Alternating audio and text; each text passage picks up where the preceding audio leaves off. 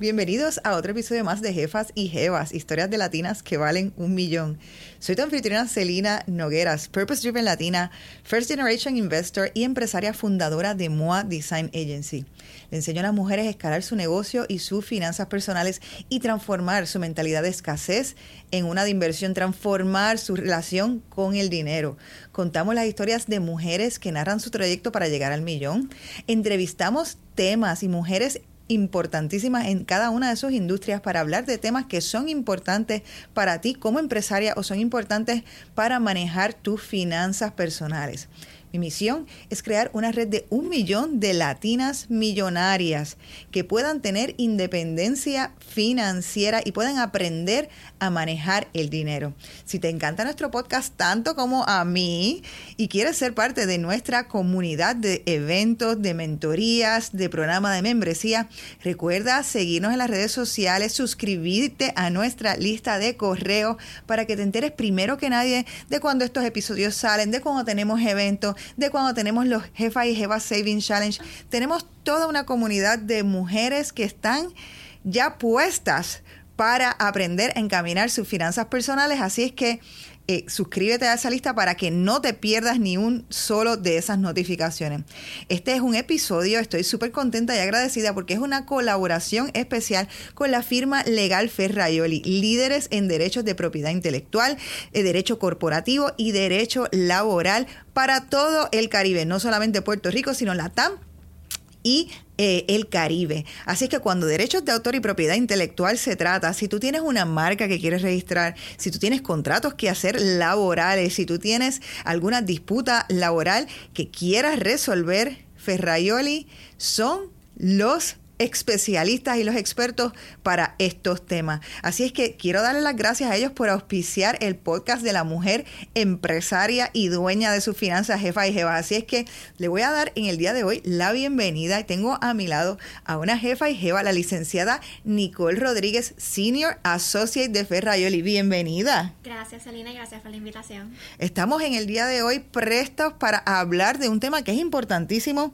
para todos los que son empresarios allá afuera, ¿verdad que sí? Eso es correcto. Vamos a estar hablando en el día de hoy de, vamos a estar hablando de derecho laboral, pero nos vamos a enfocar en el día de hoy en empleados y contratistas independientes y saber un poco más y aprender las leyes laborales. Así que si tú tienes un negocio, ya sea que estás comenzando, ya sea que ese negocio está creciendo, usualmente siempre, y te lo digo yo, empresaria y dueña de MOA Design Agency, uno siempre tiene preguntas y siempre tiene alguna consultoría que hacerse, sobre todo porque también incluso las leyes van cambiando. Así es. Así es que uno como empresario tiene que saber sobre la ley laboral.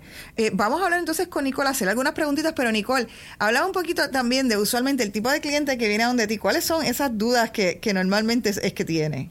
Bueno, nosotros en Ferrayoli, en el Departamento de Derecho Laboral, ayudamos a nuestros clientes con lo que es la consultoría preventiva. Así que eso es cuando un cliente tiene una duda de cómo manejar a sus empleados o hay alguna situación en el lugar de trabajo, nosotros los ayudamos a atenderlas y a resolverlas. Y también si eso escalara en un litigio o una reclamación administrativa, nosotros también los ayudamos con ese proceso. Por lo que estás diciendo, puede ser un negocio de cualquier escala, puede ser un negocio pequeño que ustedes atiendan, alguien que se quiera relocalizar a Puerto Rico o un negocio existente, ustedes atienden todos los tipos de escala. Correcto, nosotros nos especializamos atendiendo y ayudando a lo que son los patronos, sin importar su tamaño, desde startups, eh, eh, negocios que están comenzando, eh, negocios que ya están establecidos, aquí estamos para ayudarles. Bueno, pues entonces vamos a lo que venimos, como dice Giselle, que me encanta siempre decir eso. Eh, eso es un mom joke, disculpen a las que no saben, no entienden la referencia. Eh, vamos a hablar de empleados versus contratistas independientes. Esos son, yo diría que son las categorías más grandes, ¿verdad? De diferenciación entre, entre cuando uno va a contratar personal. Esas son las categorías más amplias. Dentro de lo que son los empleados, pues tenemos muchas subcategorías que también podemos hablar eh, aquí un poquito más a fondo. Pues contanos un poco la diferencia entonces entre ellas. Un empleado es una persona natural que un patrono contrata para que le brinde sus servicios a cambio de una compensación. Los servicios que ese, ese empleado está dando al patrono son servicios que están ligados al negocio o a la empresa de ese patrono, a lo que el patrono se dedica. Y esos servicios el empleado lo da bajo la supervisión del patrono. Por el contrario, un contratista independiente puede ser una persona natural, que es un individuo, una persona, o una persona jurídica, que un principal en vez de un patrono contrata para que le dé ciertos servicios. La diferencia es que esos servicios que da un contratista independiente son servicios que no van a estar ligados al negocio o a la empresa del principal. Y mayormente son servicios que se dan de manera incidental.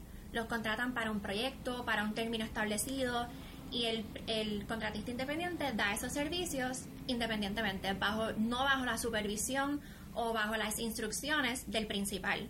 El contratista independiente es un, como un sole proprietor, un dueño de negocio que da esos servicios según él lo entienda no bajo las instrucciones del principal.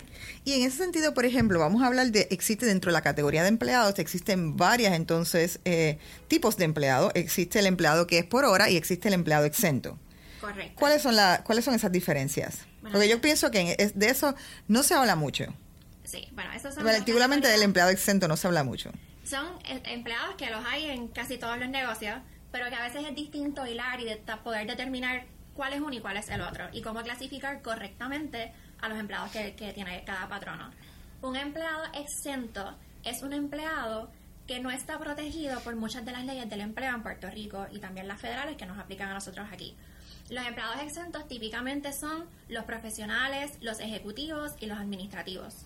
A estos empleados, para que se considere que son realmente empleados exentos, tienen que cumplir con ciertos test. Está el de los duties, las funciones que ellos hacen, que son las que les mencioné, profesionales, ejecutivos y administrativos. Y también está el salary test. Se le tiene que pagar un salario fijo.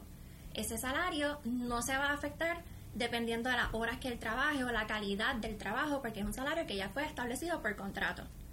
Por el otro lado, tenemos lo que son los empleados no exentos, que le dicen por ahí los empleados hourly o por hora, que son empleados a quienes se les paga un sueldo por hora trabajada. Ellos tienen que trabajar para recibir esa compensación.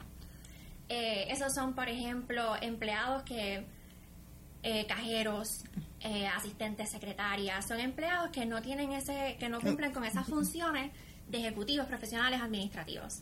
En el caso de los empleados exentos, ha sido bajo impresión, no sé si estoy en la impresión correcta, también que, que tienen que eh, sí, la, la, parte de las horas no se mide, pero sí se miden a través de unos KPIs y se mide a través de que ejerza sus, sus funciones. O sea, de que el trabajo esté hecho al final del día, como quien dice. El patrono, por virtud del contrato o de sus políticas, establece qué es lo que él espera de ese empleado exento. Ya sea KPIs o eh, espero que trabajes ciertas horas a la semana, espero que cumplas con tu trabajo. Así que no, están, no tienen ese rigor de las horas de trabajo establecidas por ley, pero sí las que establezca el patrono, los requisitos que establezca el patrono por virtud del contrato de sus políticas. Eh, has dicho una palabra importante, es la parte de las políticas. Entonces, eh, eh, las políticas entonces toman un papel importante. Entonces, cuando estamos hablando de este tipo de empleados, ¿qué tipo de, si es un negocio nuevo, qué tipo de políticas tú entiendes que son las más importantes que ellos tienen que estar estableciendo y que las tengan claras? ¿Y cómo se hace entonces con las políticas? Las políticas se comparten un principio, las políticas están en un sitio que las personas estén visibles, se le entrega, la hay una copia de que las firman, ¿cómo también? Entonces, ¿qué se hace eso? Bueno, en Puerto Rico nosotros tenemos algunas políticas que son requeridas por ley. La ley requiere que los patronos tengan, por ejemplo, un protocolo de violencia doméstica, un protocolo de acoso laboral.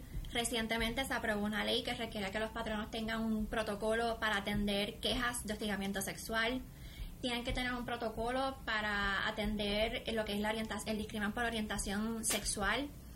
Esas son eh, políticas que se establecen por ley. Todos los patronos tienen que tenerla. Además de eso. Pero puede ser una cosa sencilla. O sea, cuando tú dices una política, eh, la gente a lo mejor se intimida y puede ser una cosa complicada y simplemente es que la persona sepa qué hacer en caso de que eso ocurra. Bueno, en estas que te estoy mencionando que son requeridas por ley, la ley típicamente establece los requisitos mínimos con los que tienen que cumplir establecer cuál es el propósito de esa política, establecer quién es la persona a contacto en caso de que haya una queja, por ejemplo, en el de acoso laboral o en el de hostigamiento sexual, cómo se van a investigar esas quejas. Todo ese proceso tiene que estar en esa, en esa política.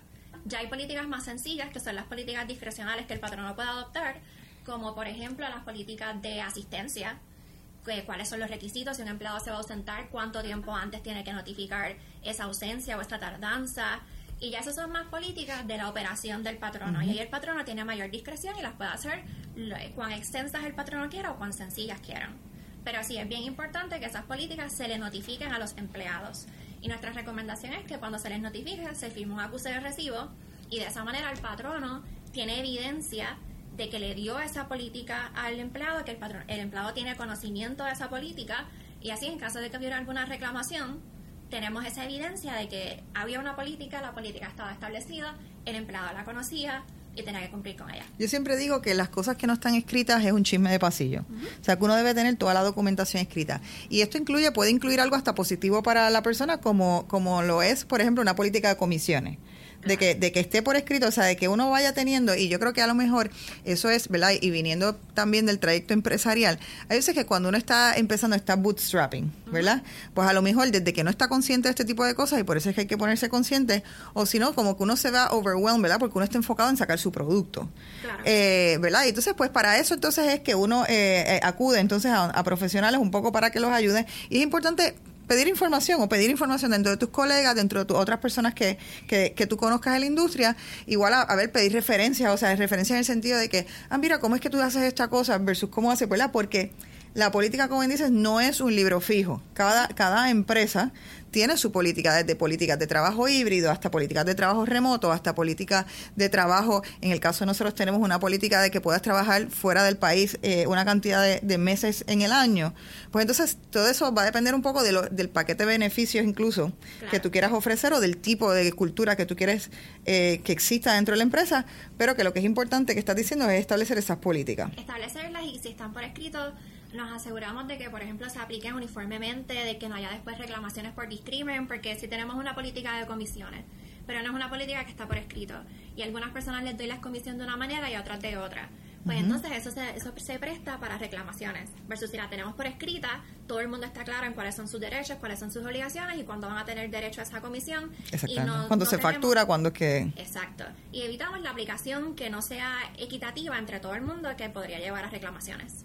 Y entonces, eh, esas son a lo mejor, hemos hablado de algunas de esas políticas discrecionales, pero están unas políticas fijas que impactan y varían dependiendo si eres servicio profesional o eres empleado. Y entre ellas estas vacaciones, bonos, maternidad y paternidad. Habla un poquito entonces de una, ¿cuáles son esos beneficios clásicos que tenemos que estar mirando?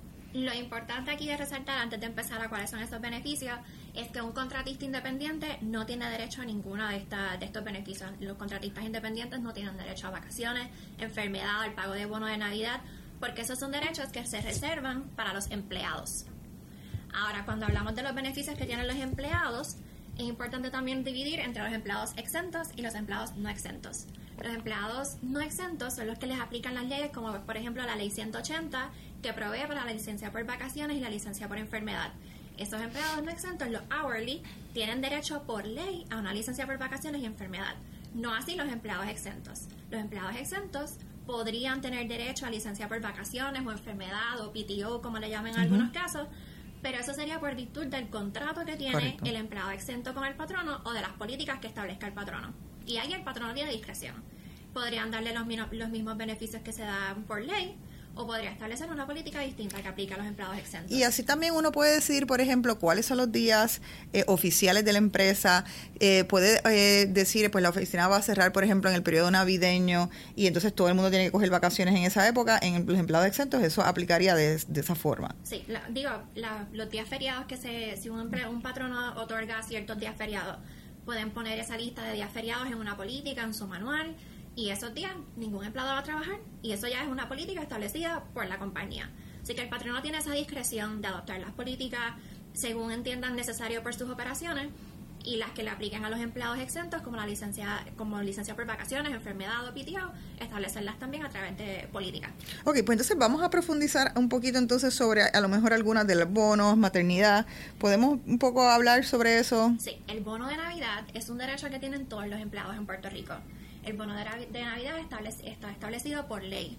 Y por ley, el patrono entre el 15 de noviembre y el 15 de diciembre tiene que hacer ese pago del bono de Navidad a los empleados que cumplan con ciertos requisitos que son establecidos por ley. De igual forma, tenemos la licencia por maternidad en Puerto Rico. La licencia por maternidad es un derecho en virtud de ley que aplica a todas las mujeres trabajadoras. No importa si eres empleada exenta o no exenta, nosotros tenemos licencia por maternidad cuando hay una persona que da a luz y también una licencia por maternidad para mujeres que adoptan niños. ¿Y cuántos días normalmente, eh, tradicionalmente es eso? ¿O dentro de cuánto fluctúa? Son ocho semanas. Típicamente son ocho semanas, excepto en, por ejemplo, si una mujer adopta a un niño que sea menor de edad, que tenga más de seis años, entonces es un poco reducida la licencia por maternidad. ¿Y paternidad todavía en Estados Unidos y en Puerto Rico eso no existe? Todavía no existe, los patronos la pueden otorgar discrecionalmente y actualmente hay ciertos proyectos ante la consideración de la de la Cámara de Representantes y del Senado que buscan que se cree por virtud de ley la licencia por paternidad, pero eso todavía no ha sido aprobado. ¿Y esto aplica a parejas del mismo género? Sí, aquí no hay discrimen entre... Aplica lo mismo de los seis años versus... O sea, si, si a lo mejor adoptan un niño eh, mayor de seis años, no le aplica, pero, pero eso sí son mujeres y si son hombres... Aquí eso es, la, nuestra ley habla de la, es la ley de madres obreras, así que aplica solamente a mujeres. Si es una mujer que está en una relación de mismo sexo, le aplica la ley de igual manera. Pero a dos hombres no. Aplica a los hombres, correcto. Wow. Interesantísimo. Sí. Ok, y entonces, bueno, hemos cubierto, y en términos de las vacaciones y enfermedad, ¿son dos categorías aparte o es una, también se une, como estabas diciendo, en los empleados exentos? La, la licencia por vacaciones y la licencia por enfermedad se concede por virtud de ley a los empleados no exentos, pero el patrono las puede otorgar discrecionalmente a sus empleados exentos. Perfecto. Bueno, entonces yo pienso que lo único que nos, nos toca por eh, redondear es un poco qué es una mesada, ¿verdad? Y, y, en qué tipo de empleados entonces aplica la mesada. Bueno, en Puerto Rico nosotros tenemos la ley 80, que es la ley que prohíbe el, el discrimen sin justa causa. Esa ley aplica a los empleados, no importa si son exentos o no exentos, pero tienen que ser empleados que se contrataron por un término indeterminado. Si es un empleado a término, un empleado que tiene un contrato de un año o tres meses, no les aplica esa ley. Y esa ley lo que prevé es que si un empleado es despedido de su empleo sin justa causa, ese empleado va a tener derecho a una mesada, al pago de la mesada. El pago de esa mesada varía dependiendo de los años de servicio del empleado y de su salario. Hay una fórmula en la ley para determinarla, pero ahí no hay diferencia entre exento y no exento, le aplica a los dos, siempre que sean a, a término indeterminado. Y entonces ahí, ¿qué recomendación entonces, si tu cliente es uno de los patronos, qué recomendación si quiere eh, o, o el, el, empleado no está haciendo su trabajo y quiere entonces... Eh, vamos a decir, votar, eh, terminar el contrato, que entonces ¿qué recomendaciones tú le das como cliente? Nuestra recomendación es que documenten cuando un empleado está no está cumpliendo con sus funciones o está violando las políticas de, del patrono, nuestra recomendación al patrono es que documente esos incumplimientos, que tome las acciones de acciones disciplinarias que sean aplicables dependiendo de cuáles son los incumplimientos, de manera que cuando ocurra ese despido, si viniera una reclamación del empleado, el patrono tenga la documentación para sustentar que esa terminación fue por justa causa según se define en la ley.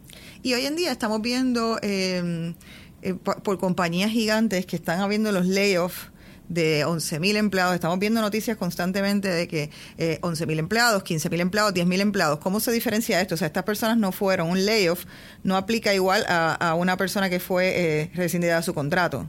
Sí. ¿Cómo? Nuestra ley 80 establece ciertos requisitos con los que se tienen que cumplir cuando ocurren, esto ocurre mayormente por reestructuraciones o por una merma en producción, pues cuando esas terminaciones ocurren, la ley tiene ciertos requisitos con los que se tienen que cumplir para que se entienda que fue, por ejemplo, una reestructuración bona fide y así el despido de esos empleados sea por justa causa. De nuevo, aquí la recomendación es documentación. Si es por una reestructuración, que esté documentada, de manera que el patrono, si viene una reclamación, se pueda defender. Y en el caso, por ejemplo, que si, si hay una merma de clientes y clientes que eran de esa, a lo mejor que, que trabajabas con, con, o sea, perdió, perdiste clientes que eran las cuentas donde tú trabajabas, en ese caso, o sea, si está perdiendo clientes porque tu servicio no fue eh, efectivo, uh -huh. entonces eh, eso, eso conllevaría, eh, ¿qué tipo de políticas aplican ahí? Para terminar a los empleados, uh -huh. igual la ley, ciento, la ley 80 establece ciertos requisitos con los que tiene que cumplir ese patrono para que se, si termina un empleado porque hubo una merma en producción o una merma en ganancias, eh, se pueda establecer que se, esa terminación de esos empleados fue por justa causa. Bueno, ¿y algún consejo final que quieras darle a las personas que nos están escuchando eh, con relación a, a cómo creen sus políticas o qué decisiones tomen? ¿Qué recomendación le puedes dar de cosas que tú veas que son comunes? Mi recomendación sería que se eduquen, que tomen decisiones informadas, que busquen ayuda de un profesional cuando sientan que la necesitan y como siempre documenten todo lo que vayan, todas las decisiones que vayan a tomar. Pues muchísimas gracias nuevamente. Le damos las gracias a la licenciada Nicole Rodríguez por estar aquí con nosotros en el día de hoy. Gracias por estar aquí con nosotros y compartir tu conocimiento. Gracias a ustedes por la invitación. Gracias a la, a la firma de abogados Ferrayoli por ser eh, coauspiciadores de este episodio hoy de Jefas y Jevas. Saben que tenemos sobre 100 episodios listos para que puedas escucharlos en nuestro podcast. Así es que si te gusta nuestro contenido, asegúrate que, mira, que tú le das a ese botón de like, que nos dejas un review. Dejarnos un review nos ayuda muchísimo a poder compartir esta información tan valiosa. Si es valiosa para ti, para que la compartas con otras mujeres. Y si te gusta saber más sobre el tema de independencia financiera, si quieres ser parte de nuestra membresía, de nuestros módulos de ahorro y de inversión, recuerda visitar nuestra página jefas y para que te informe sobre nuestros eventos, actividades próximas que pueden interesarte y ser de mucho beneficio para ti. Así que nuevamente muchísimas gracias por escuchar otro episodio más. Recuerda que para nosotros en Jefa y Jevas la independencia financiera es un asunto de equidad de género, así que queremos que seas la jefa y jeva de tu vida y de tus finanzas. Muchísimas gracias.